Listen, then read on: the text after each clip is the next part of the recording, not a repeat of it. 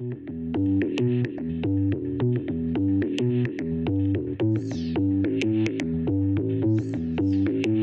une passion, c'est la question de l'horizon. Et, donc, euh, c'est bien à l'horizon où précisément le, ciel et la terre se touchent. Oh, quel paysage, mes enfants, c'est magnifique Tu voyages en roulotte, tu regardes le paysage, t'as le temps. C'est central, quoi. Le paysage, c'est l'endroit où le ciel et la terre se touchent. C'est à partir de cette citation du paysagiste Michel Corajou que j'ai eu le plaisir de penser et mettre en œuvre avec l'association Clermont-Ferrand Massif Central 2028 et l'association des parcs naturels du Massif Central, l'IPAMAC, un cycle de six causeries dans le but d'interroger nos représentations des paysages. Le lien entre nature et culture est profondément ancré dans le Massif Central et notamment par la force de ces paysages. Mais qu'est-ce que ces paysages Justement, révèlent de nous, de nos territoires et quelles histoires pouvons-nous construire à partir d'eux? Dans cet épisode intitulé Dis-moi ton nom, je te dirai qui tu es, vous allez entendre la troisième de ces six causeries, enregistrée à Sévrac-le-Château, dans la maison du temps libre, juste avant la superbe soirée concert en langues occitanes et arabes organisée par la Scope Cervantes ce soir-là. La Languedoc est partout pour dire les paysages du Massif central.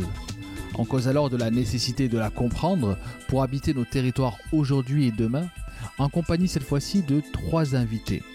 Philippe Olivier, qui est linguiste et géologue, Caroline Calvé, doctorante en sciences du langage au laboratoire d'Ipralang de l'université Paul Valéry Montpellier 3, et Nathalie Marty, gérante de la Scope Cervantes.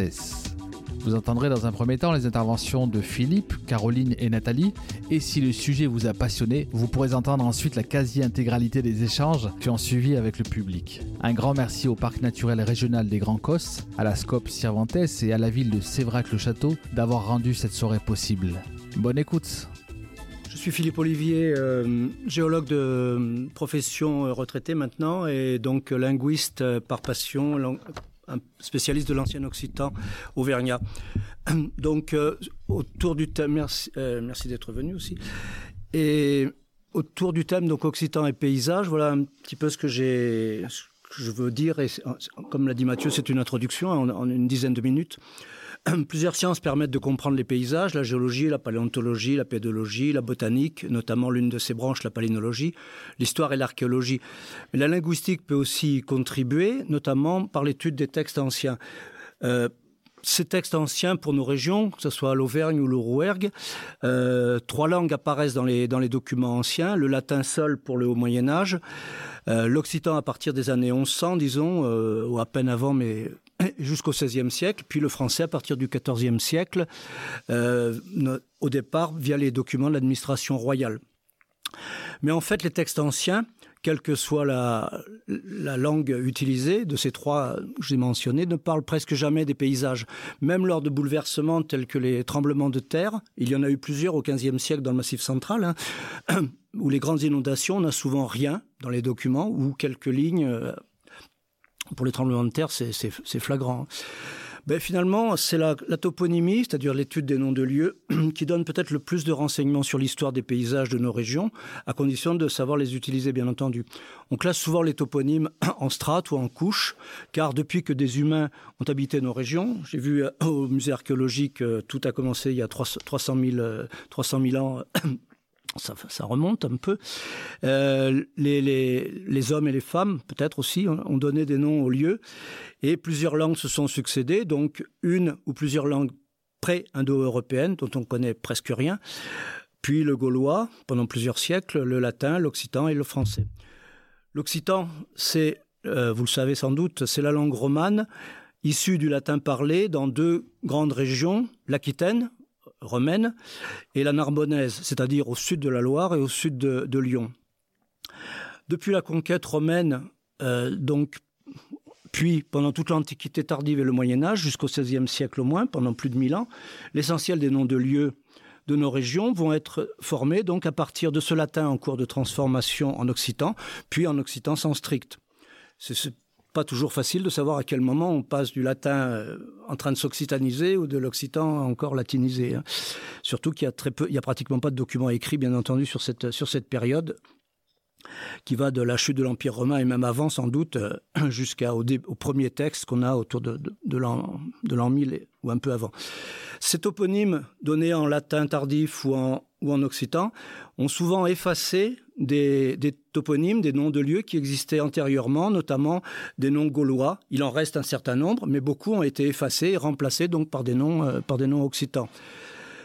Pour étudier un nom de lieu actuel, il faut donc non seulement connaître l'occitan moderne, mais aussi l'ancien occitan, le latin classique, comme le latin tardif. Et en fait, la toponymie, c'est une, branche à part entière de la linguistique qui a ses méthodes rigoureuses, euh, la connaissance des évolutions phonétiques, l'étude des formes anciennes, l'étude des formes vernaculaires, populaires si vous voulez, la capacité à comparer un toponyme, une forme euh, donnée avec tout, toute une série de toponymes de la même famille pour essayer de le comprendre. Mais le but de la toponymie, ce n'est pas seulement de donner la signification d'un toponyme, ça en fait partie, mais c'est aussi de retracer toute l'histoire, pas seulement l'origine d'un toponyme, euh, sous tous ses aspects. Alors, pour entrer dans le vif du sujet, sur une carte topographique d'une région donnée, ou sur le cadastre d'une commune donnée, si on a une certaine connaissance de l'Occitan actuel, on voit et on interprète de suite un certain nombre de, toponymes qui correspondent à des éléments du paysage, puisqu'on reste sur la notion de paysage bien sûr, notamment à des arbres qui devaient euh, être particulièrement remarquables. Bon, près de vracs, si je regarde la carte, on a sous une forme empruntée à l'occitan, puisqu'évidemment les cartes ne donnent pas les noms en occitan, euh, sous une forme empruntée à l'occitan et plus ou moins profondément adaptée par le français, vous voyez euh, Cassagne, le gros chêne, le faux, le hêtre, le baise, le boulot, la vaisse, le noisetier ou la noiseraie, la noiseraie pardon, les alisiers. Alors, sur ces exemples, vous notez que deux n'ont pas d'article. Et ça, c'est un, élément très important. Ça veut dire, c'est-à-dire Cassagne et Drugue, ça veut dire que ce sont des toponymes qui ont très probablement été formés avant l'an 700, c'est-à-dire alors que l'Occitan émergeait à peine. Donc c'est peut-être dans la discussion, on pourra parler justement de la question de dater, parce que quand vous avez un toponyme pour qui vous décrive le paysage, Est-ce que c'était euh, au siècle dernier où il y a euh, un mille ans, ans c'est évidemment important la notion de datation, mais là je n'en parle pas. D'autres éléments topographiques apparaissent dans, les toponymes, par exemple toujours près de Sévrac, j'ai vu sur la carte Comblade, donc le large vallon, euh, Belbèze et Beauvoir, c'est-à-dire l'endroit où on a un beau point de vue. Vu où il est placé, j'ai supposé que c'était euh, sur le château de Loupiac. C'est une jolie vue, effectivement. si on considère que la faune fait aussi partie du paysage, on peut, à mon avis oui, on note des loubières, volpilières, oursières, taissonnières, c'est-à-dire tanières des loups, des renards, des ours, des blaireaux. Mais le paysage, c'est beaucoup plus que la topographie, la faune et la flore naturelle. Ce sont les, marques des activités humaines. Euh, deux exemples euh, aux portes de Sévrac, euh, on a les, les calcaires. Le sens est limpide, si j'ose dire. En consultant le dictionnaire d'ancien occitan d'Émile Lévy, Cauquière, c'est la fosse de Tanner, la tannerie. À l'historien et l'archéologue, évidemment, de confirmer euh, cette signification et surtout de dater les traces de cette activité humaine. Un autre exemple, à Veubray, dans ma commune, dans le Cantal, euh, Louchu le sucre des fourches en français, a été interprété par euh, Jean-Claude Rivière, qui a étudié la toponymie de cette commune, comme le monticule situé à la croisée des chemins, à cause des fourches. En fait, je pense que c'est faux euh, et qu'il faut comprendre le monticule des fourches patibulaires, c'est-à-dire du gibet. On peut argumenter en disant que effectivement le seigneur du lieu de Cheyssac sur cette commune de Veubray avait le droit de haute justice ayant le droit de justice, il avait effectivement le droit d'avoir un gibet et de alors on peut supposer qu'il était à peu près jamais garni d'un pendule, mais enfin bon euh, en tout cas Et voilà, ça faisait partie du paysage et c'est des éléments euh, où on couple histoire évidemment et, interprétation euh, de la toponymie. Bon, jusqu'ici, là sur les quelques exemples que j'ai pris, on est resté dans une toponymie assez banale d'explication de noms isolés. Les groupements, les associations et même l'absence de certains toponymes donnent des informations beaucoup plus riches. Bon, quelques exemples. Par exemple, la cartographie des toponymes relatifs au châtaignier dans le Cantal qu'a fait Madame euh, Christiane Balthazar de Doriac montre une absence presque complète des toponymes liés au châtaignier dans une grande partie du, Cantal, sauf au sud-ouest, la région qui s'appelle la Châtaigneraie aujourd'hui. C'est tout à fait. où, là, par contre, ils sont nombreux. C'est un phénomène assez inexplicable parce que euh, l'essentiel du département du Cantal euh, est formé de, roches siliceuses, donc qui seraient favorables aux châtaigniers. Donc, ça reste à expliquer. Évidemment, si vous avez une absence de toponyme lié au châtaignier sur les Grands Cosses, là, euh, je pense que tous savent, ou la plupart d'entre vous savent que le châtaignier refuse de pousser sur les calcaires. Donc là, c'est normal de ne pas avoir de toponyme lié au châtaignier. Mais voilà, c'est encore une fois, on, couple les données euh, toponymie, géologie, histoire. Enfin, c'est récemment. Euh, Jean-Luc Boudarchuk et Jean-Pierre Chambon ont, ont montré, c'est un autre exemple, hein, comment les, toponymes du département du Tarn, départ, euh, toponyme en Ins, Giroussins, Brins, etc., issus de, de la finale Ingos, euh, pouvaient être mis en relation avec des implantations visigothiques, puisque les Visigoths sont restés pas très longtemps, mais ils ont quand même marqué le paysage entre 413 et 508 après Jésus-Christ dans cette région. Et à chaque toponyme en Ens, donc Ingos visigothique, on a effectivement des, des preuves archéologiques, des découvertes visigothiques. Là, on sort du, vous allez me dire, on sort du cadre des toponymes formés en occitan, puisque l'oncle occitan est à peine en train d'émerger du, latin, mais à peine, à peine. Mais ces formes ont évolué ensuite, une fois que les Visigoths sont partis en 508, ils ont continué à évoluer en occitan. Donc, euh, c'est quand même relié à l'occitan, même s'ils n'ont pas été formés dans cette langue. Une étude également du même Jean-Pierre Chambon en 99 là que j'avais trouvé très intéressante sur les vicairies carolingiennes.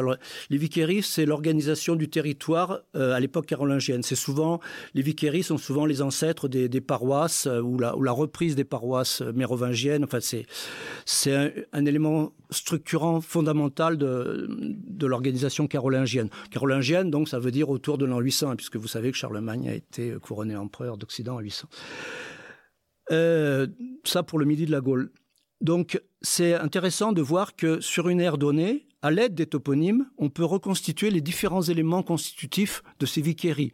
Par exemple, les chefs-lieux administratifs, qui sont tous formés sur un nom de lieu plus une finale NC. Alors on a par exemple euh, Wicaria Isartelensis qui a donné Isarto dans l'Ardèche, Wicaria Ukionensi qui a donné Usson dans le Puy de Dôme, Wicaria calariensis, la vicairie de, calariensis, qui a donné Chalier dans le Cantal, etc. Donc c'est euh, un autre un autre élément de l'organisation, c'est Quintana. Quintana, c'est à peu près l'équivalent de Vicaria, c'est-à-dire cette entité sur laquelle euh, régnait, si on peut dire, un, juge. Enfin, il y avait toute une organisation, effectivement, euh, liée au pouvoir carolingien, a donné, par exemple, le toponyme Quintaine en, en Haute-Vienne.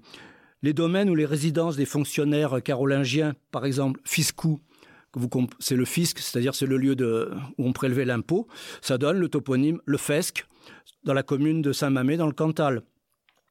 Willa Wicana, la villa publique, donne ville Vijanne, commune de Lupersa dans la Creuse. Le, les résidences des fonctionnaires et les lieux de justice formés sur un latin tardif palatiolu, le petit palais, va donner Panazol, qui est sur la carte d'ailleurs j'ai vu tout à l'heure euh, dans la haute-vienne à côté de limoges le sala wicana la grande salle de résidence euh, des responsables de la vicairie donne sal, salvigan commune de montbazin dans l'aveyron salavigan dans la commune de saint mamé dans le cantal euh, etc le forou Wicanu, c'est-à-dire la place publique sur laquelle se tenaient les, marchés, etc., donne le Vigan, le Vigan, etc. Alors là, vous en avez euh, des, flopés, euh, tout seul, Vigue dans le Cantal. Enfin, les formations, les fortifications publiques liées à ces, à ces vicariats, Castra, Le camp le site fortifié va donner Chastre en, à dans la Corrèze. Castellaré, le château va donner le roc du Cheylar ou, le, le Kaila dans la, sur la commune de Broma dans l'Aveyron, donc pas loin d'ici. Euh, pour finir, donc euh, Rocawicana, le, rocher va donner Roche Vijane. Euh, les centres ecclésiastiques en relation également sur la base du latin cathédra, la chaise ou la chair donne euh, Chadeir sur la commune d'Issarlès dans l'Ardèche. Basilica donne Baselge. Euh, et pour finir, plébès, qui veut dire en latin tardif église baptismale paroisse, donne Plo, Plius, sur la commune de Récoules euh, euh, pas loin d'ici. Je termine en, disant que dans un travail en cours de publication, également de Jean-Pierre Chambon sur la toponymie de la chaîne des puits, On aurait pu penser que cette zone de les volcans d'Auvergne, qui sont donc à l'ouest de Clermont, que cette zone d'altitude assez élevée avait été peu humanisée. En fait, il n'en est rien. Et dès la période gallo-romaine, les implantations sont nombreuses, autour notamment de la villa de Sidoine Apollinaire, l'historien euh, gallo-romain, si on peut dire. Lui se disait romain de toute façon, Awitaku, qui donne Eda. Ça, c'est une formation latine, mais évidemment, elle va évoluer pendant des siècles après par, euh, avec, l'occitan. On a également de nombreuses formations latines et occitanes qui ont été identifiées et expliquées par cet auteur. Un nom de lieu Bagnères vient d'un ancien occitan auvergnat Bagneiras, qui lui-même vient de Balnearias, les bains publics. Euh, estrade, en ancien occitan auvergnat, estrada vient du latin strata, la, route pavée. Et puis on a, on a aussi un certain nombre de toponymes relatifs à la flore. On y revient, euh, puisque j'en ai parlé au début. Un nom de lieu Fialet euh, vient de Felaitz, en ancien occitan auvergnat, ou Fialet vient de Feleist, venant, eux, du latin filectu, la fougerie. Menteir vient d'un ancien occitan auvergnat, menteir, du latin euh, mentaria, le lieu où pousse la menthe. Bref, en conclusion, la connaissance de l'occitan moderne et ancien est nécessaire pour interpréter les toponymes liés au paysage de nos régions, mais cela n'est pas suffisant, comme je l'ai dit au début. Une maîtrise des règles de l'étymologie, notamment des évolutions phonétiques, est indispensable.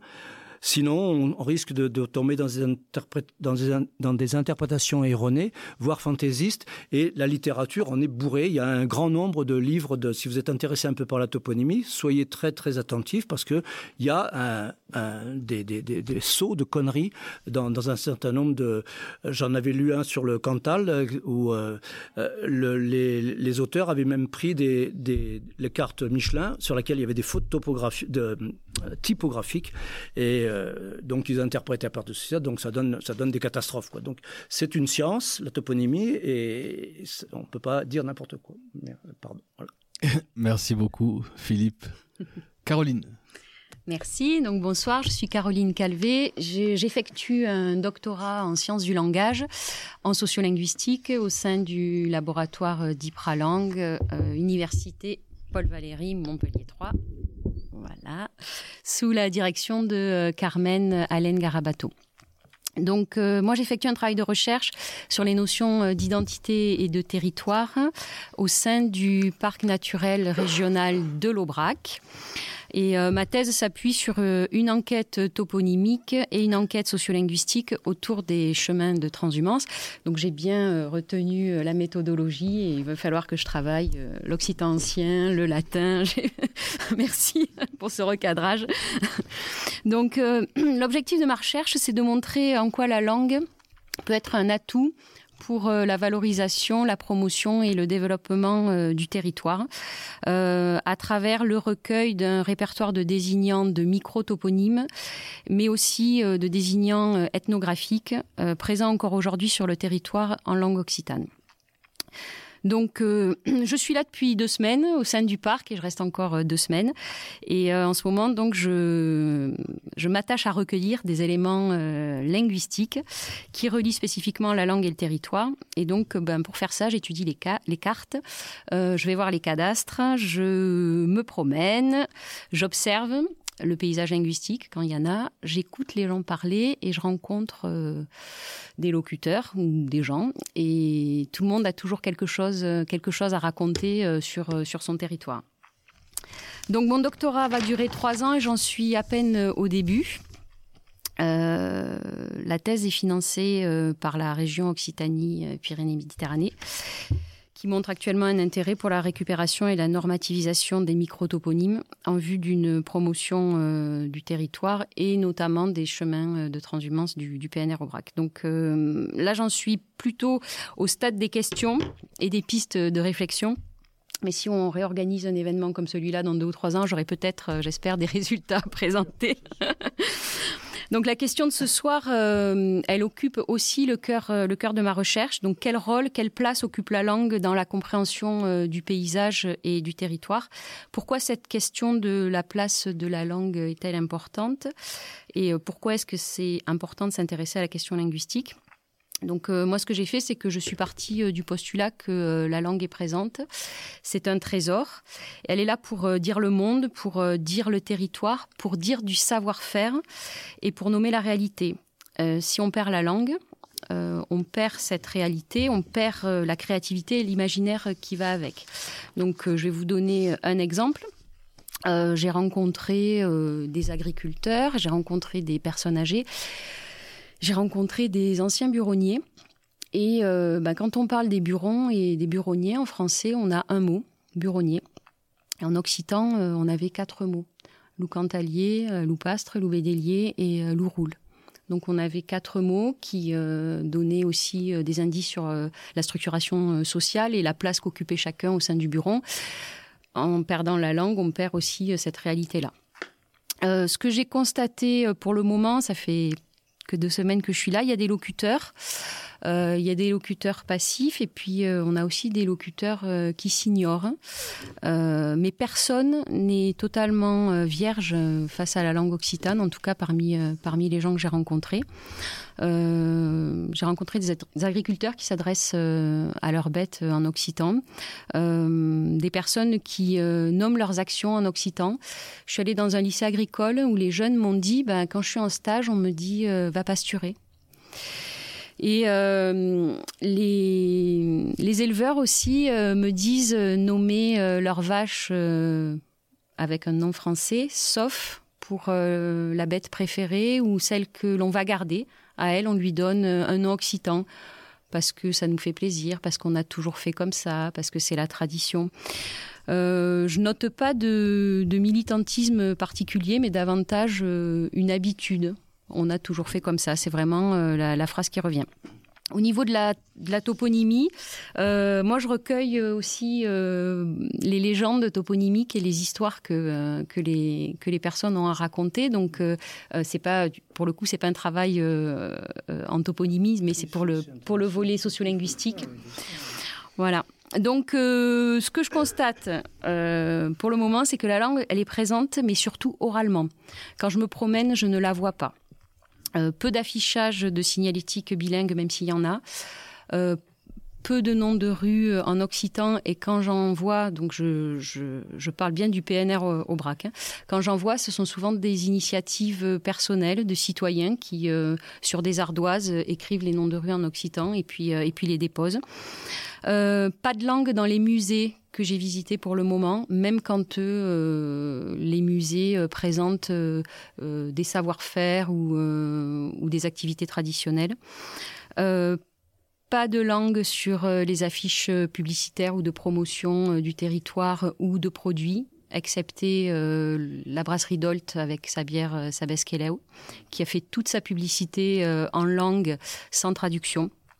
Euh, rien non plus sur les plaquettes des programmes euh, de la transhumance, alors que la langue est présente euh, pendant la fête de la transhumance.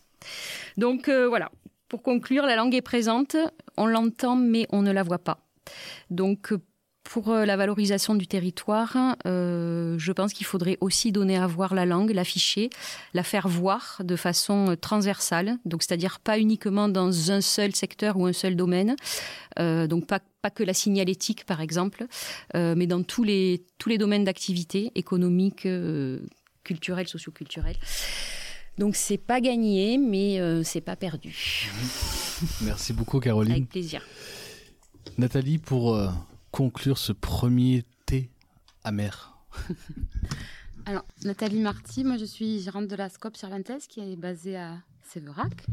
Donc c'est une coopérative qui produit euh, des artistes, euh, musiciens et conteurs qui créent à partir de la source, de la matière, de la langue euh, occitane.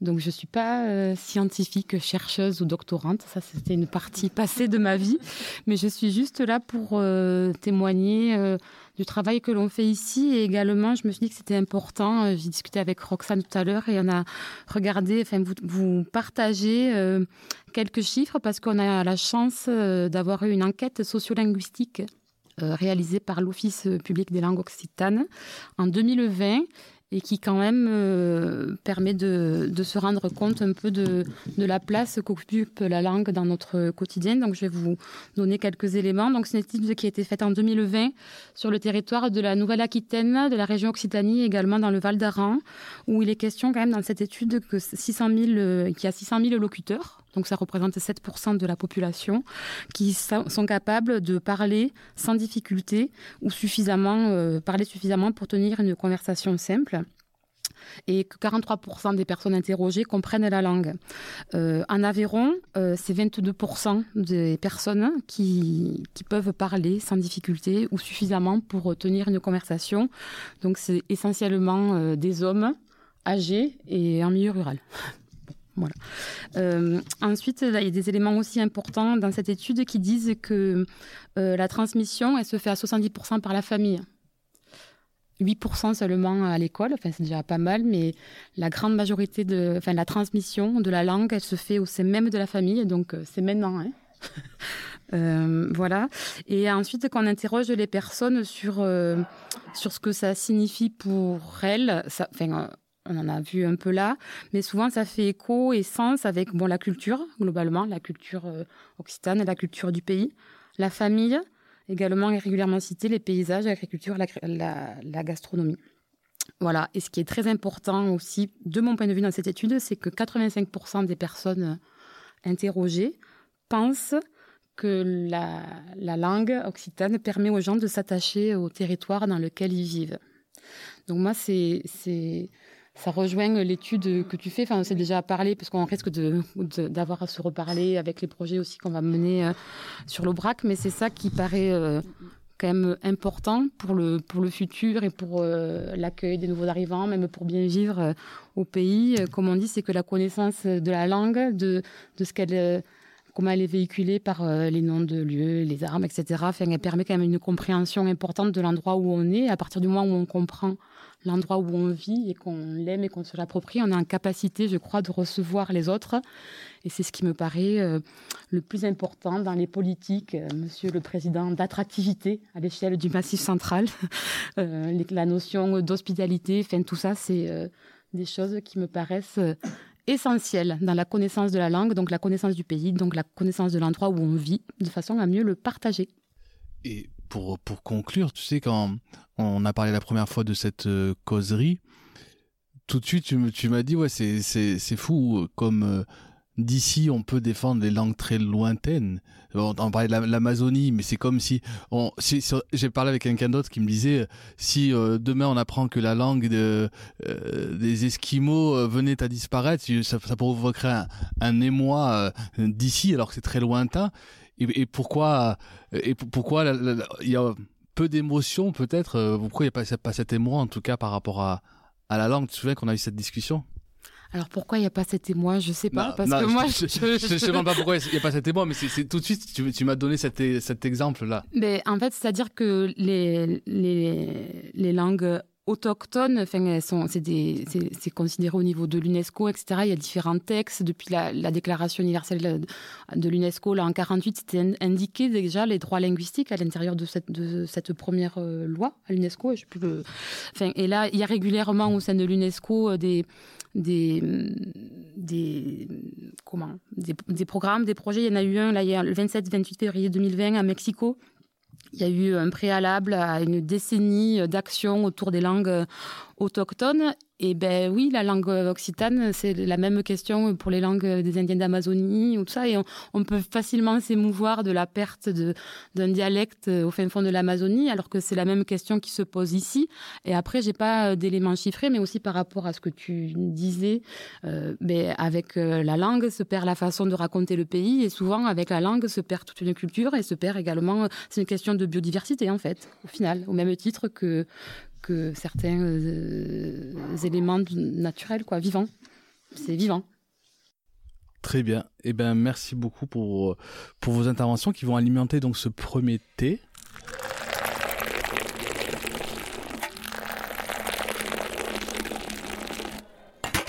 Qui veut réagir, réagit. Et, et, vous aussi, bien sûr, du coup, l'idée, c'est vraiment de rentrer dans, cette, dans ce temps d'échange. Ça me dérange pas, d'accord C'est dans ce collecte des représentations. Bon, peut-être je vais répondre. Oui.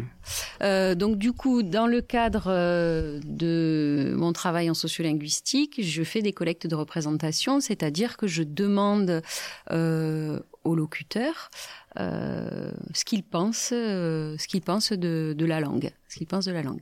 Donc, ben j'ai par exemple, j'étais avec un, une personne, âgée il y a une dizaine de jours, et bon, il me, parlait euh, un peu en français, un peu en occitan, et puis il me dit, moi, j'ai souffert quand j'étais au, au, régiment parce que euh, il y avait personne du pays avec moi. Et euh, bah, du coup, j'avais, j'avais plus personne à qui raconter, à qui raconter mes blagues. Et euh, j'étais triste parce que j'étais le roi de la galéjade. Alors moi, je dis, ah oh, mais super, euh, vous me racontez une blague en occitan? Ah mais non, à vous, je vais pas vous raconter une, une blague en occitan parce que moi j'étais la personne de l'université et donc on pouvait pas me raconter une blague en occitan. C'était voilà, ça c'est une représentation. Ça c'est une représentation. Ah oui, il faut rentrer en confiance longtemps avec des gens pour qu'ils en viennent. Oui. Il m'a dit ne me faites pas changer de registre. parce qu'en fait les galéjades. Oui, c'est ça, c'est ça, c'est ça parce qu'elles sont grivoises en plus. Alors oui. Devant une jeune femme, peut-être. Et quand j'ai coupé le micro, il m'en a raconté une. Ah, quand même. quand même. Alors, c'est intéressant dans ce que tu dis là, des blagues comme euh, ce que tu racontais tout à l'heure de la vache qu'on a qu'on qu affectionnait à oui. qui on donne le nom occitan, c'est que la langue pour les gens qui parlent les deux couramment, en fait, elle est réservée à certains usages. Tout à fait. Qui est de l'ordre un peu de l'affectif et, et, de, de l'intime, de l'intime. Et ça, voilà. c'est quand même euh, remarquable. On m'a beaucoup dit, euh, c'est une langue de l'intime, voilà. Et donc moi j'arrive et euh, je suis l'étrangère, donc je ne je ne fais pas partie de l'intime. Voilà. Pas encore, ça va venir. oui, si tu vas voir plusieurs fois les mêmes personnes, ouais. ça, va, ça va le venir. Ouais, ouais, ouais. Ouais, puis j'arrive aussi avec du matériel de collectage, donc une petite caméra, un micro, ah oui, et euh, souvent les choses les plus intéressantes sont dites euh, en dehors de l'enregistrement. Donc euh, ben, j'ai tous mes petits cahiers aussi euh, pour noter. Il faut que les micros, voilà, c'est ça le micro, le micro, ça passe la pas trop mal. La caméra, déjà, ça oui. devient plus intrusif. Voilà. C'est ça. ça, ça... et accepté. Ah oui. Ah, de filmer au téléphone. T'as des choses à raconter, non, Monique Parfois j'ai filmé ou parfois j'ai juste enregistré les gens et euh, ils ont l'air de l'accepter. Enfin, on leur de... il faut aussi expliquer aux gens pourquoi ça serait important de les enregistrer. Et même si les gens sont gênés au début, si on est assez convaincant quant à l'importance de la transmission, beaucoup de gens se résignent à être enregistrés. Ils disent, vous croyez? Par contre, ce qui marche bien, c'est euh, juste le collectage linguistique. Donc, euh, bah, racontez-moi votre vie. Et là, euh, là ça, ça, déroule facilement. Et est-ce que, Philippe, tu as, as, une anecdote par rapport justement aussi à, à, à ça, à ces collectes-là dans tes travaux? J'enregistre beaucoup, mais surtout sur la sur la langue, euh, vocabulaire principalement, et donc euh, sur des discours.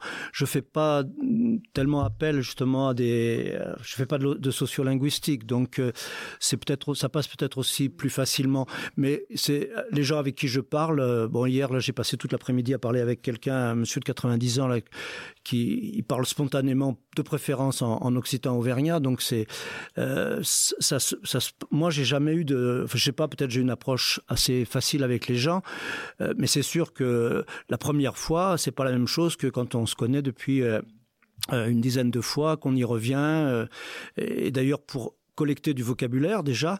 Euh, souvent, il faut revenir. Il faut. Je me souviens pour avoir demandé comment vous dites euh, une larme euh, en occitan. bon, une alarme, une alarme, jusqu'au jour. Ah mais au au lagrime à l'air. Il, a la larme à l'œil. C'est-à-dire pour que le mot grime directement du latin lacrima, mais larme aussi français, mais larme est, est, un francisme. Et il a fallu y venir dix fois, quinze fois, etc. Et donc c'est évident que pour faire de la sociolinguistique, c'est la même chose. Donc c'est effectivement euh, une question d'être en, confiance, de. Euh, mais c'est pas une anecdote là, mais c'est un sentiment que j'ai, c'est avec tous les locuteurs et locutrices avec qui je parle et que je rencontre, ils ont conscience d'avoir une culture en eux qui est en train de mourir, qui est en train de partir, et donc ils sont contents qu'on s'intéresse à, à, eux. Ça, c'est très important. Même s'il y a le sentiment de honte encore qui peut exister, ils vont pas se confier à n'importe qui, mais ils ont, ils ont le sentiment, effectivement, d'avoir un, un, trésor en eux, quand même, une, bah, une langue et une culture. J'en ai fait à Séverac récemment et j'en ai fait en Périgord vert en 2006. Et une des choses qui m'avait frappé en Périgord vert pour commencer, c'était c'était dans le cadre du programme Leader, donc c'était hautement financé, hautement respecté. Je ne suis pas anthropo, sociaux, tout ça. Je suis euh, comment on l'appelle euh, quelqu'un qui note ce que le disent les gens. Donc déjà, je suis languedocienne puisque je suis du sud de la Dordogne. J'arrivais en Périgord vert et il croisait les bras en disant J'aime pas une charlottage per faco. donc il y avait, et alors que je venais de parler depuis dix minutes, donc je leur faisais reconnaître que les dix minutes qu'ils venaient d'entendre, ils les avaient comprises. Donc il fallait passer outre l'a priori dialectal qui leur a bien été inculqué. Ouais, bien sûr. Et ensuite, euh, quelque chose de plus émouvant, c'était de. On était réunis des fois dans des salles dans des salles municipales, ça pouvait être une, la, la, la, comment dirais-je, la mairie ou parfois une, une, salle, une école désaffectée. Et un jour, dans une école, je, je posais une question en occitan. Un homme commence à me répondre et il s'arrête en me disant que c'était quand même fort de café qu'on lui demande de parler occitan dans la même école que celle ben oui, où on l'avait interdit. Eh oui. Voilà.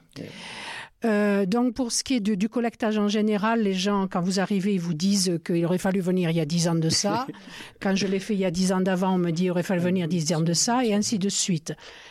Euh, ça ne va pas nous arrêter, parce qu'il y a quand même ce qu'on peut appeler la mémoire de la mémoire, parce que des gens peuvent vous dire qu'ils ne savent rien et vous dire par leur propre personne ce que quelqu'un d'autre leur a dit. C'est-à-dire qu'ils vont pas le dire en leur propre nom parfois, mais ils vont dire moi je me souviens qu'un tel il disait que.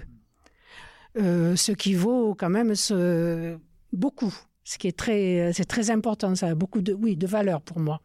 Pour ce qui est du collectage que j'ai fait en Périgord ou ici, il y avait un accent particulier, enfin un point, euh, une demande particulière qui était les contes, légendes et autres.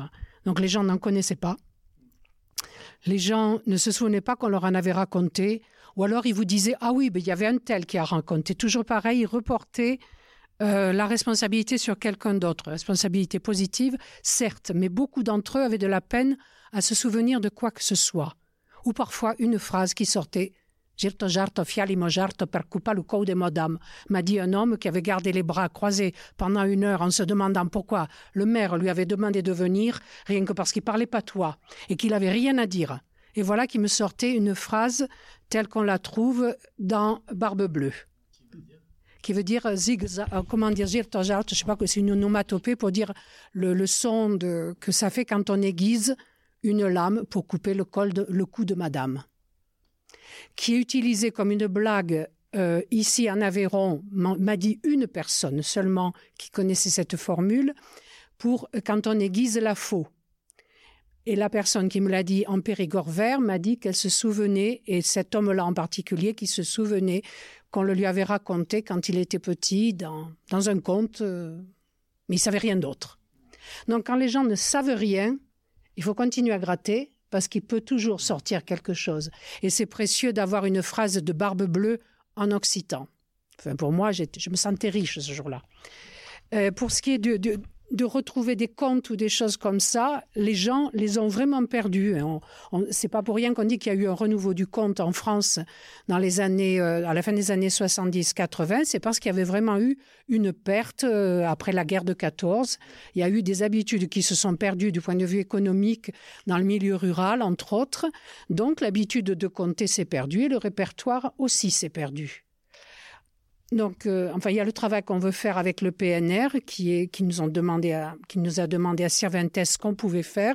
J'ai proposé de restituer à la population de l'Aubrac le collectage qui a été fait par Marie-Louise Ténez, qui elle était Lorraine, qui est accompagnée par occitan, une personne occitanophone, pour faire du collectage dans les années 50-60. Ces, ces contes ont été ensuite retraduits en occitan et publiés récemment. Donc, ce que j'aimerais faire, c'est raconter ces histoires, euh, en faire, euh, comment dire, en faire part aux gens de l'Aubrac pour voir si les gens dans les communes où ils ont été collectés s'en souviennent, s'il y a des gens, des descendants de, des familles qui ont été collectés. Et s'il n'y a personne, mais qu'au moins ils sachent qu'il y a eu quelque chose et que, enfin, qu'ils en fassent ce qu'ils veulent. Sous-entendu que moi, il m'importerait qu'ils le gardassent. Je suis en Pendant 25 ans, j'ai fait, un, j'ai fait un travail très intéressant. J'instruisais les permis de construire. Et euh, j'allais voir les agriculteurs partout. J'ai fait quatre cantons, le canton de Séverac, le canton de Lessac, le canton de Campagnac et le canton de Saint-Geniès. Voilà. Mais quand vous allez voir les, pays- les agriculteurs, quand vous parlez français, il y en a qui ne vous comprenez pas. Ils étaient contents que- qu'on puisse répondre. Il y avait le patron des fois qui venait derrière. Qu'est-ce que vous avez dit? On a dit ce qu'on a, qu'on a voulu, mais on faisait avancer les choses. On disait, t'es t'es capable de faire à tal, fais fais à tal. Et on rentrait dans la communication, et on rentrait comme ça.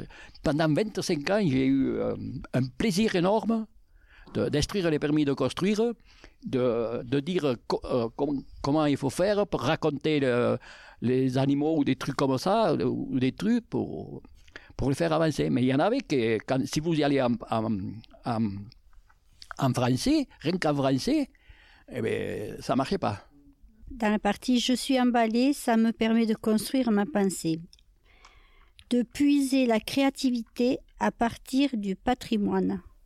Il faut, il faut, moi je veux bien. Enfin, je, je, envie de réagir. Quoi dire Quoi dire à part que oui. Enfin, si les gens, personne est emballée. Si la personne est emballée, euh, tant mieux. Soyons tous emballés.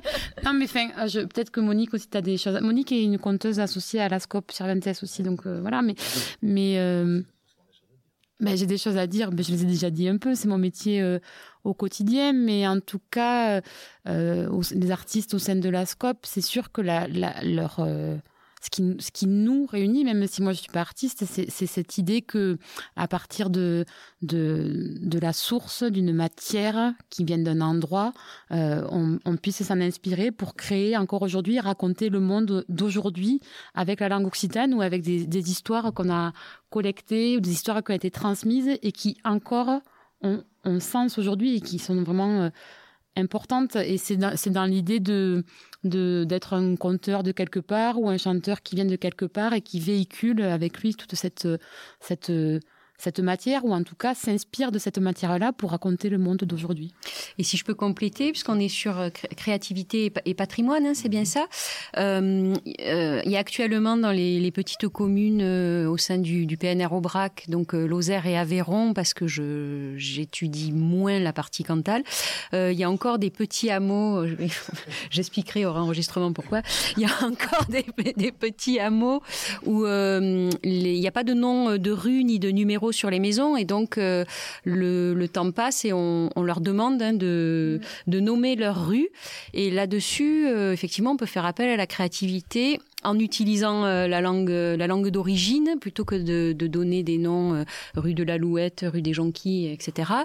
On peut euh, voilà on La rue de la Laouzette. voilà Mais les noms de maisons, ça serait intéressant parce qu'il y a beaucoup de villages où spontanément, même dans le Puy-de-Dôme, je ne sais plus. euh, euh, euh, tous, les habitants ont mis le nom, euh, pardon, les habitants ont mis les noms des, des maisons parce que dans la plupart des, je suppose ici aussi dans, dans le dans l'Aveyron, le, dans le Rouergue en général, les, les habitants, euh, toutes les maisons ont un nom et donc euh, ça c'est aussi une chose, ça, ça serait aussi bien d'ailleurs pour le facteur de de, de dire telle maison, telle maison. Bon, Mais c'est là ils, où, ont, ils ont des numéros maintenant, mais c'est c'est une chose aussi. Le, le nom des rues, effectivement, c'est important, mais le nom des maisons, euh, c'est Mais c'est- le, c'est une chose le nom des maisons, ça relève d'une initiative personnelle, alors que le nom des rues, ça va être euh, quelque Collectif. chose. Voilà, D'accord. c'est institutionnel. parler, ouais. Et, et je trouve que c'est une bonne. euh, bah, c'est aussi. euh, Oui, oui, tout à fait, non, tout à fait, c'est- c'est pas contradictoire. Justement, par rapport à ce que vous venez de dire, on l'écrit comment? On l'écrit, est-ce qu'on l'écrit en phonétique ou est-ce qu'on l'écrit en littéraire? Voilà. Parce qu'en phonétique, ça parle à tout le monde. En littéraire, c'est plus difficile à lire pour les personnes non initiées. alors, euh, je sais pas comment vous dites, euh, comment sont les noms de maisons. Lausette, par exemple. euh, Oui, il y a ça. Mais même les noms de maisons, je vois le, le village auquel je pense, là, dans, dans le, dans le Puy-de-Dôme, euh, où, où ils ont mis presque tous les noms de.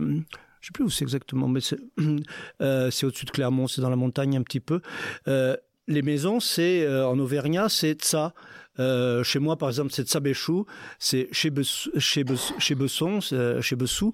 Et si je l'écris avec l'écriture occitane euh, la, dite classique, euh, enfin Estieux Perbos qui a libère euh, IEO, c'est C-H-A-S du latin, casa, etc. Bon. Mais les gens, spontanément, dans ce village, ils ont tous écrit TSA, parce que, effectivement, phonétiquement, voilà. c'est de ça. Euh, et bon, et ça, cette question de graphie, elle est infernale, elle dure depuis deux siècles. Et, euh... et, et, en même temps, on n'écrit pas week-end, O-U-I. Et, euh, et, comment on écrit beefsteak voilà. Et comment on écrit beefsteak Beefsteak, on... on écrit beaucoup en français. Mais oui. Pensez à tous les étrangers qui Mm. apprennent le français, ils souffrent. Mais je le sais, je le sais, c'est, c'est pas une raison pour, pour faire pareil en occitan, justement. Mais je sais, oui, mais bien sûr.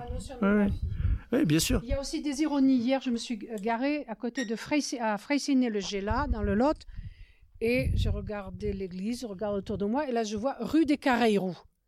Alors, on a ces, ces, trucs ironiques en français où on vous met la rue des petites rues, quoi. La rue, c'est-à-dire qu'on n'accepte pas le mot Carreyrous, on va le noblifier, on va l'anoblir, on va le, le, nettoyer en lui ajoutant le mot rue à côté. Donc, rue des rues ou la rue de la Carriras. Et ça m'a rappelé euh, une pièce de théâtre irlandaise qui date des années 70 de Brian Free qui s'appelait euh, Traduction, qui parle du moment où l'État anglais, voulant stabiliser sa colonisation, il se disait qu'il ne pouvait pas que tuer les gens quand même, ils sont allés là-bas, ils ont envoyé soutenus par l'armée quand même, pour les protéger, des géomètres et des gens qui allaient s'occuper de renommer les lieux en Irlande. C'est comme ça qu'on a l'équivalent de rue des Carreyrous ou alors euh, montagne du Puy ou euh, Puy du Pec comme on a en français. Ils ont pareil, ils ont le même problème en gaélique, des choses que les Anglais ont voulu. Ils ont voulu anglifier à tout prix et il y a de ces, de ces trucs absolument ridicules. Donc il faut aussi, et là j'en reviens à mon cheval de bataille, en tant que militante depuis les années 70, j'étais militante à l'âge de 13-14 ans, je ne comprenais pas pourquoi il n'y avait pas une campagne d'information sur la situation historique de notre culture. Comment voulez-vous que les gens se battent pour leur langue s'ils n'ont pas conscience de ce qui est arrivé historiquement? Comment peuvent-ils euh, se être préoccupés par leur langue s'ils n'ont pas conscience que nous avons subi un phénomène d'impérialisme et de colonisation? Quand je parle avec mes amis du Cameroun ou du Togo, euh, je leur raconte ce que me disent les vieux en collectage ce que me racontaient les gens de ma famille. Ils m'ont dit, ben nous, c'était pareil. Tous les gens qui ont été colonisés soit par les Français ou les Anglais, ça passait par la langue, beaucoup plus encore s'ils étaient colonisés par les Français qui accordaient vraiment beaucoup d'importance à l'acquisition de la langue française comme une manière de, d'être sûr que la personne colonisée serait euh, corps et âme vouée à la France. Donc je pense qu'il y a tout un travail à faire avec ça. C'est comme si, euh, comment dire, sinon ça n'a pas de sens de demander aux gens de ne pas perdre leur langue s'ils ne savent pas en, ce qui s'est passé pour qu'ils la perdent. Enfin, ça, c'est mon. Mais pour répondre un peu plus au monsieur derrière, euh, je trouve très bien sa, sa remarque et je ne veux pas du tout qu'on rentre dans la, dans la discussion sur la graphie parce que là, là on y est encore dans, dans trois semaines. Mais effectivement, euh, c'est le nombre de personnes parlant euh, patois, occitan, euh, sans, sans, aucun terme de mépris pour patois, mais c'est le mot qu'utilisent les gens, comme vous le savez, tous étaient habitués à lire ici dans le Cantal, dans, les journaux, il y avait toujours des petits, des petits trucs en, euh, rédigés dans, dans, leur langue. Ils adoraient lire ça, c'était dans, la montagne à une époque quand j'étais gamin. Après, il y a le réveil de, de Mauriac dans le Cantal aussi, etc. Alors pour Toulouse, oui. Euh, et pardon? Ah oui aussi, oui, tout à fait, oui. Ouais. Du jour où euh, ils ont utilisé, ben, il y avait dans le Cantal, il y avait une, une revue là, la, le Cobretto, qui était qui était très très lue par beaucoup de gens, etc. Du jour où ils sont passés à la, à la graphie Estieux Perbos, Calibert, Yeo, c'est-à-dire que vous appelez normalisé, et oui, oui, oui, je sais, oui, mais c'est ça, ça a une implication politique derrière aussi qui est et donc beaucoup de gens ont dit moi je peux plus le lire je sais pas le lire parce qu'ils n'avaient pas été formés à ça hein. je dis pas je dis pas que oui, alors c'est ça qui est très étonnant. Moi, j'ai vu, j'avais offert un livre à une dame dans le Puy-de-Dôme sur écrit en, graphie normalisée, classique comme comme vous dites aussi, et j'ai été étonné de voir qu'elle elle, le lisait comme si c'était effectivement sa langue. Il y, a, il y a, effectivement des phénomènes de blocage ou, pas de blocage qui sont très très intéressants. C'est de la sociolinguistique, ça aussi, en l'occurrence. Euh, tout à fait, oui. Je, dis, moi, je défends pas. Quand, quand j'écris, j'utilise euh, plutôt cette, cette graphie, bon, adaptée à, mon parler parce qu'elle est, elle est quand même faite d'abord et avant tout pour les parler de la région toulousaine, mais euh, c'est, voilà, sans, rentrer dans ce débat, c'est un des blocages qui les gens disent quand on les quand on rencontre des gens euh, moi je sais le parler mais je sais pas l'écrire hein. je dis mais, mais c'est pas grave c'est plus important de le parler que de l'écrire hein. vous un jour peut-être vous l'écrirez mais c'est pas ça ce qui est important c'est de parler une langue d'abord et avant tout hein. Tout à fait, mais tout à fait. Oui, bah, en plus, c'est une langue qui s'est transmise uniquement par l'oral, pratiquement, puisque le, elle a cessé d'être. L'Aveyron est une des dernières régions en France qui a, qui a écrit l'occitan jusqu'au début des années 1600. Hein. On a, il y a encore quelques documents officiels. Bon, après, il y a des poètes, etc., qui l'ont utilisé, mais dans l'administration, en Auvergne, euh, en Basse-Auvergne, le, les derniers textes officiels euh, rédigés en occitan datent des années 1380. Ensuite, on passe au français. Dans le Cantal, c'est un peu plus tard, c'est en, en 1542 43 que Saint-Flour euh, abandonne l'occitan pour passer au français. Aurillac était déjà passé au français en 1475. Donc, c'est des siècles et des siècles. Donc, ça fait au moins 500 ans que cette langue se transmet uniquement oralement même si même des paysans parfois euh, euh, avaient chez eux des, des livres de, bah ça pouvait être de, de, de Boudou, même de, chez moi j'ai trouvé là dans le Cantal un, un, un, livre de la salle de Rochemort euh, qui avait étudié les troubadours cantaliens. Il y a, il y a euh, Le Promesso del Routier dedans qui est, entièrement écrit en, en, occitan, qui est un très beau texte d'ailleurs. Euh, donc les, les gens d'origine populaire lisaient aussi euh, chez eux dans une graphie qui, qui n'est pas effectivement cette graphie. Mais c'est oui, oui, euh, c'est c'est une, c'est une tradition orale et c'est pour ça qu'elle qu'elle qu'elle est euh, en partie perdue. Pardon. Donc c'est dans la rubrique ça m'étonne. Si la langue disparaît, est-ce que ça ne serait pas parce qu'on n'en fait plus usage?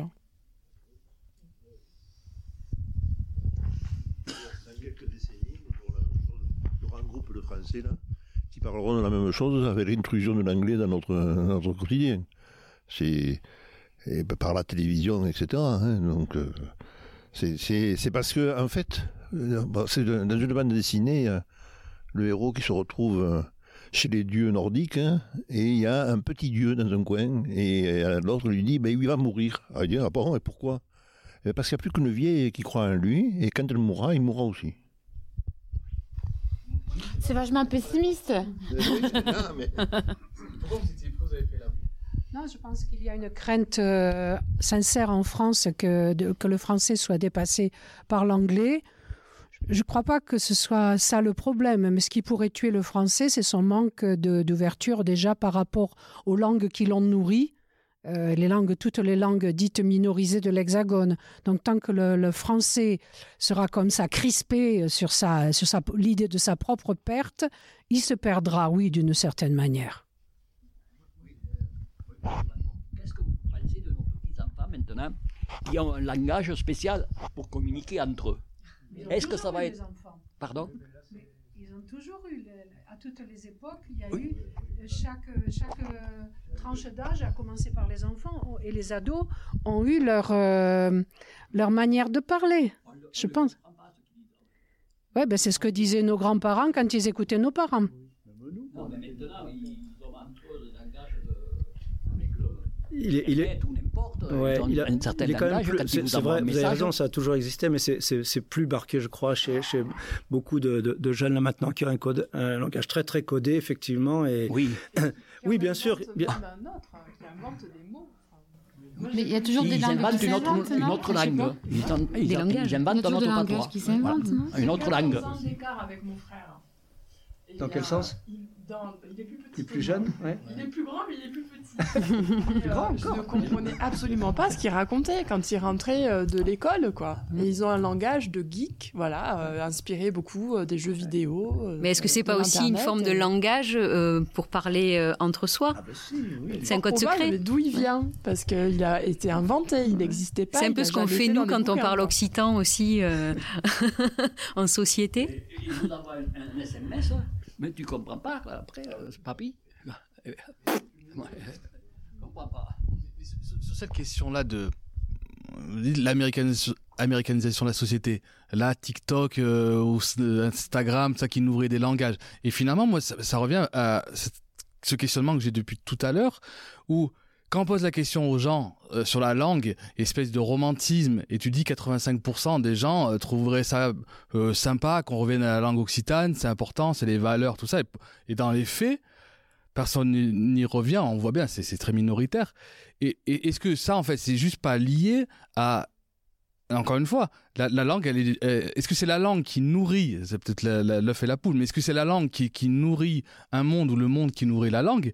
Mais le, la langue occitane, peut-être qu'elle est très euh, liée dans l'imaginaire à un monde rural, paysan, et quand la modernité arrive avec euh, dire c'est la ville, euh, c'est le progrès, et c'est tout ça, tout d'un coup, la, la langue occitane rappelle rappelle à quel point tout ça c'est c'est un peu c'est un peu à bannir. Après moi je connaissais pas à quel point la, blessure est, profonde aussi dans les dans, les punitions, peut-être les actes d'humilia- d'humiliation. Donc c'est peut-être un ensemble, je ne sais pas. C'était une, une, euh, une- comment dire, euh, les, les gauchers contrariés, enfin, les- voilà, et Mhm. on leur attachait des fois les- La main dans le dos, hein, C'était, la, la vision unique de la République, hein, voilà, à, à l'époque. hein. Mais justement, pour que la langue euh, soit pas dans les représentations que, que, tu cites, euh, ben voilà, l'action par exemple de des artistes, des, euh, enfin voilà, on, peut avoir des chanteurs, des conteurs, des spectacles en occitan qui parlent aux, plus jeunes. euh. J'ai interviewé une, une iranienne pour dans un podcast pour autour des arts de l'islam et donc je lui demande en Iran euh, forcément comme partout les réseaux sociaux euh, ils ont pris une place énorme.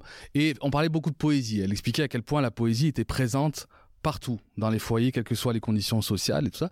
Et donc je lui dis moi naïvement est-ce que les réseaux sociaux ont tué finalement la poésie?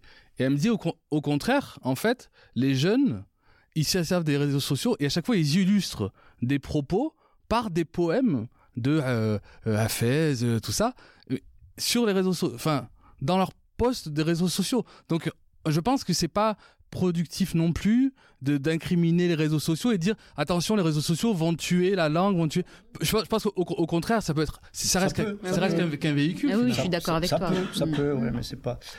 Là, euh, Alors, vraiment, les Iraniens, si elles sont à, faire de la poésie sur les réseaux sociaux, ils sont bien, bien différents nous. de nous, hein, parce Ils que sont bien meilleurs nous, on a nous. en fait, oui, mais en fait, on a, on a plusieurs phénomènes parce que on est dans un monde où euh, au début était le verbe, aujourd'hui c'est l'image. Euh, au début était le verbe, donc prenez du temps. Aujourd'hui c'est l'image, c'est l'instantanéité. Et donc quand on voit les gens qui écrivent et qui parlent, ils, accélèrent. Et donc on met, euh, des, des abréviations, etc., etc. Et donc du coup on perd le verbe. Et si on perd le verbe, on perd notre humanité. Euh, C'était mon, la remarque de la remarque de Mathieu là sur le fait la langue liée à la- à- aux paysans, elle est très importante parce qu'effectivement, comme je disais, toute la société parlait occitan, écrivait occitan euh, jusqu'à la fin du Moyen Âge et même un peu au-delà, euh, pendant au début de la Renaissance. Ensuite, euh, toutes les classes euh, dirigeantes ont abandonné, au moins à l'écrit, euh, et donc petit à petit, ça s'est concentré. Les, les seules classes sociales qui parlaient l'occitan, c'était euh, les paysans, les artisans dans certains cas. Aujourd'hui, les paysans représentent, je crois, euh, 2% de la population française. Donc, euh, si c'est uniquement les paysans et en plus euh, ceux qui parlent vraiment, par mon expérience dans le, dans le Cantal, les, gens qui parlent vraiment bien euh, occitan, ils sont nés dans les années 30 ou 40 au plus tard. Euh, Dans les années 50, il y en a quelques-uns, mais c'est très rare. Donc forcément, on, a le fait, le métier de paysan étant méprisé en plus, on, aboutit forcément à, à, un rejet, un rejet de, de, de, cette, de cette langue et de cette culture. C'est, c'est, c'est...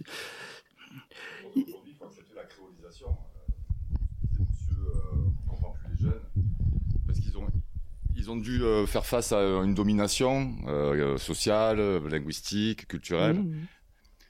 Donc ils ont inventé une culture, quoi. Ouais, Donc ouais, euh, à Marseille, on parle comme dans le 9-3, dans mon village, on parle comme dans le 9-3. Ouais, Mes enfants, ils parlent occitan, mais ils parlent aussi comme dans le 9-3, quoi. Euh, donc il faut accepter cette créolisation parce que c'est le génie populaire en fait. Oui, euh, oui, bien sûr. Quand vous dites, il y a des gens, les gens qui parlent vraiment occitan, ils sont nés dans les années 30. il faut accepter que tout le monde puisse parler, même mal en fait. C'est-à-dire que Là, non, moi, quand moi, je parle avec les vieux de mon village, ils me disent ah non mais on ne parle pas la même langue. C'est comme tu disais, ça fait demi-heure qu'on parle par contre. Euh, on parle la même langue, mais il n'accepte pas quoi. Euh, cette histoire de graphie, elle est super intéressante. Euh, il faut en parler parce qu'on a le droit de se tromper. Il faut se tromper. Il faut euh, la graphie patoi- patoisante. Pour moi, c'est la plus poétique quoi. Euh, celle de Jacouti, Catinel. Jacouti et Catinou. ouais. Catinou et Jacques- Elle est magnifique cette graphie, c'est la plus belle quoi qui existe.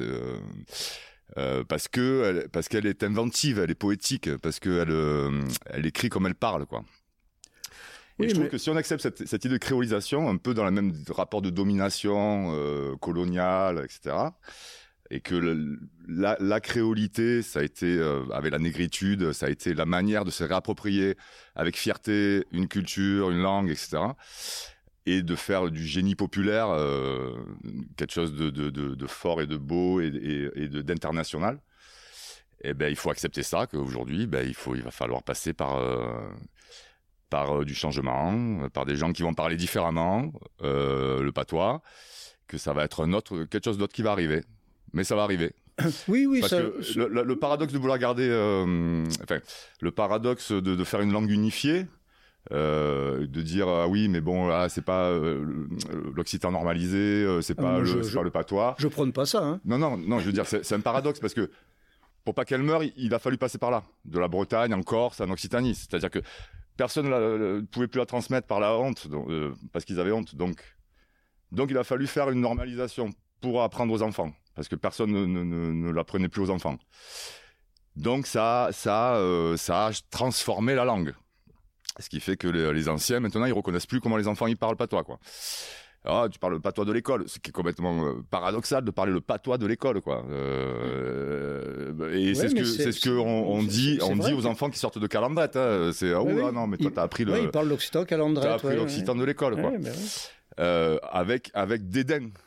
Euh, les vieux, ils, ils disent ça avec dédain. Euh, moi, j'ai assisté à plein de scènes comme ça où c'est pour eux, c'est comme une perte en fait. Le fait d'avoir transmis la langue à des enfants, ben, c'est une perte parce que c'est pas la bonne langue. Mais ça sera jamais la bonne langue.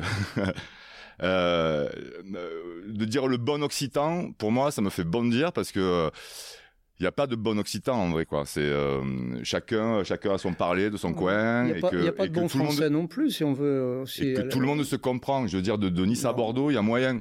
Non, non, ça c'est de la blague. Non, non, non. Ça, c'est de la je, blague, je pense ça, pas de la que c'est de la blague. blague, non. Si, si, ça c'est de la Juste pour dire que c'est c'est de la distinction, c'est la distinction euh, sociale, de la distinction culturelle, de dire je te comprends pas, mais mais en vrai je te comprends, mais je vais pas te le dire que je te comprends. Peut-être Philippe, du coup, pourquoi c'est pourquoi pas vous n'êtes pas d'accord tous les deux sur ce point, à votre avis? Oh, je- euh, non, je- mais je, je suis d'accord qu'une qu'une langue évolue, elle doit évoluer. C'est pas ça que je, je, je dis pas qu'elle ne doit pas évoluer.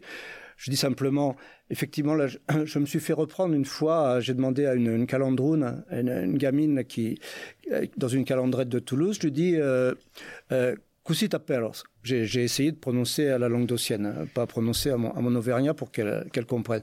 Elle m'a repris, elle m'a dit.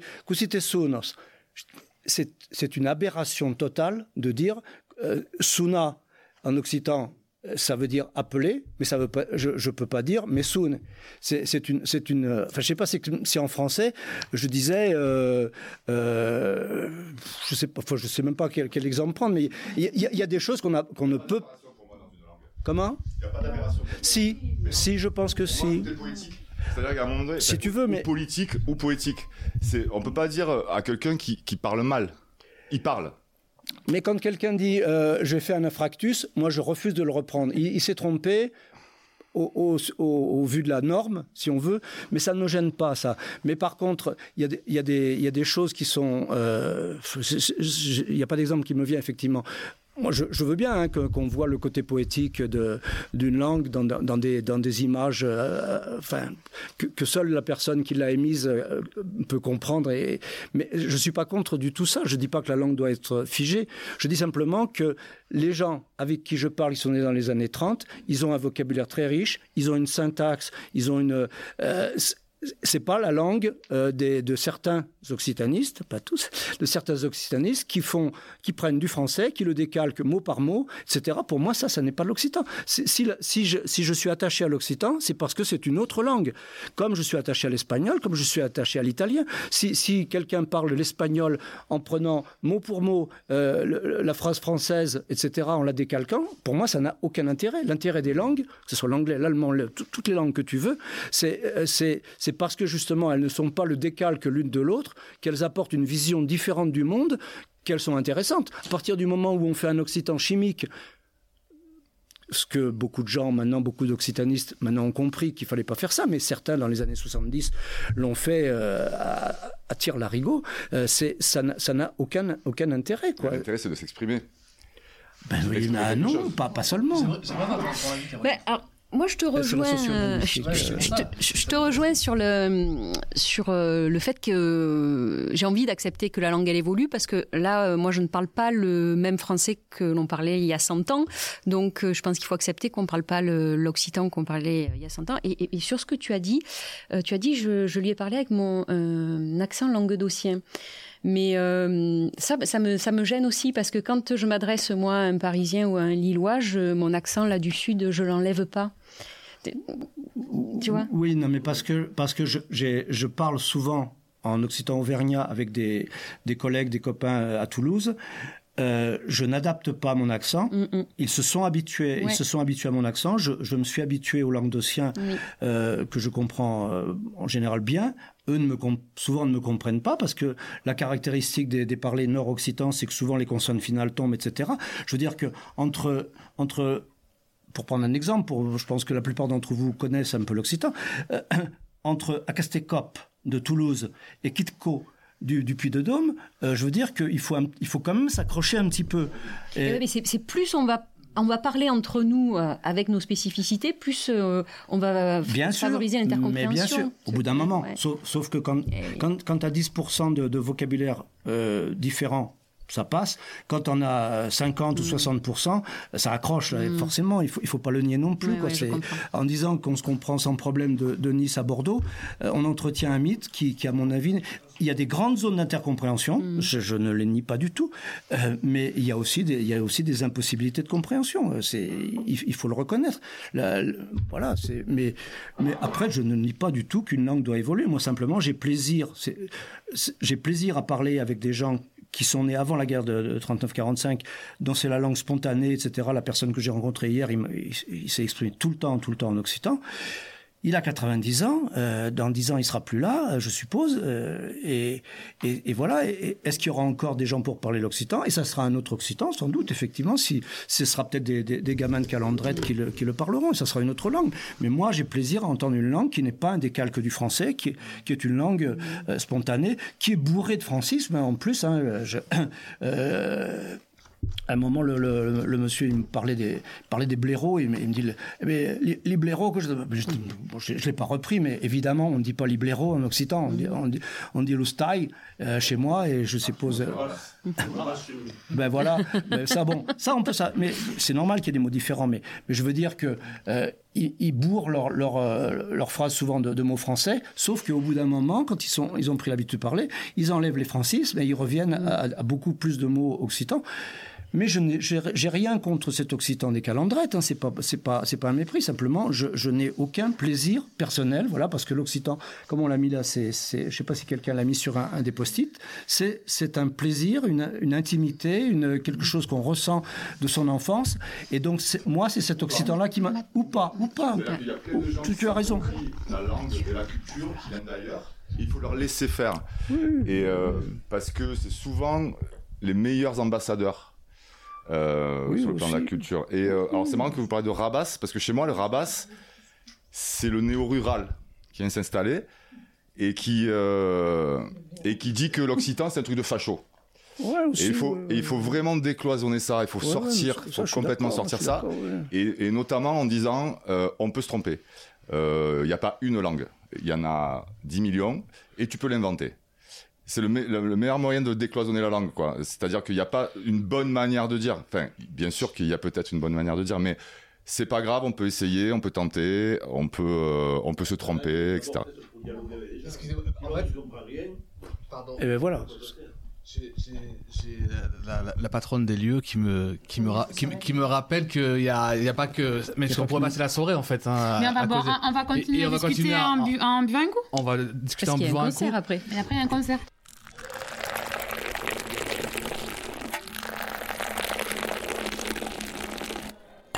Est-ce que quand même vous pouvez, euh, parce que c'est un peu la, la tradition pour finir, et vraiment, et ça ça, doit- ça, ça ouvre pas de débat, et surtout n'ouvrez pas de débat. si si quelqu'un qui écoute ce podcast Vous ne savez pas le fermer. euh, a envie de justement, on a cité des noms que, je- que j'ai même plus euh, en, en tête là, peut-être qui ont l'air d'être des références.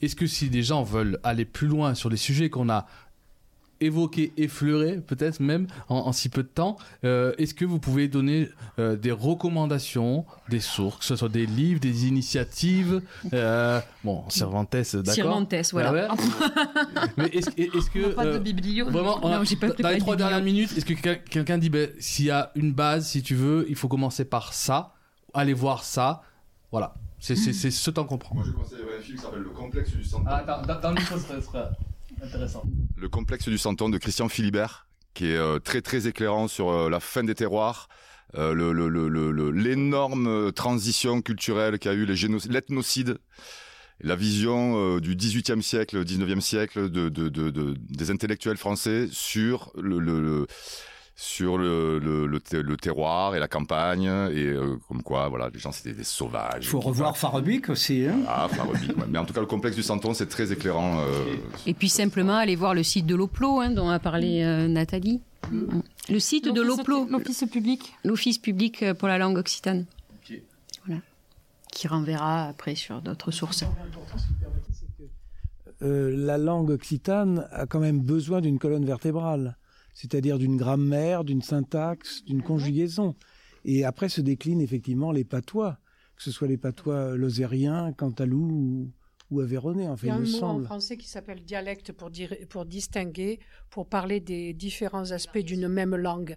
Patois, souvenez-vous que c'est quand même un mot qui a servi pour nous désigner quand on pour désigner tout ce qui n'était pas le français. Donc c'est un mot qui est quand même méprisant. Alors utilisons un mot qui n'est pas méprisant et qui est juste linguistiquement, qui est le mot dialecte tout simplement.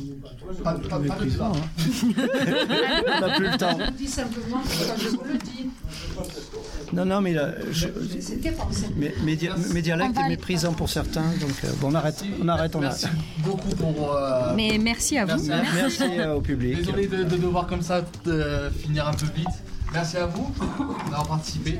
Et puis de coup, repas et concert Merci aux organisateurs. Top. Merci beaucoup. Merci d'avoir écouté jusqu'au bout cet épisode. Si vous avez apprécié ce moment, n'hésitez pas à le partager, à commenter, laisser une note sur Apple Podcasts, 5 étoiles de préférence, et à écouter les 5 autres épisodes. Et puis, vous l'avez compris, ces causeries participent au développement des idées et à la constitution du dossier de candidature qui sera remis à l'Europe en décembre 2022 pour que Clermont-Ferrand Massif Central devienne capitale européenne de la culture en 2028. On compte sur votre soutien et vos bonnes ondes. Merci et à très bientôt j'espère.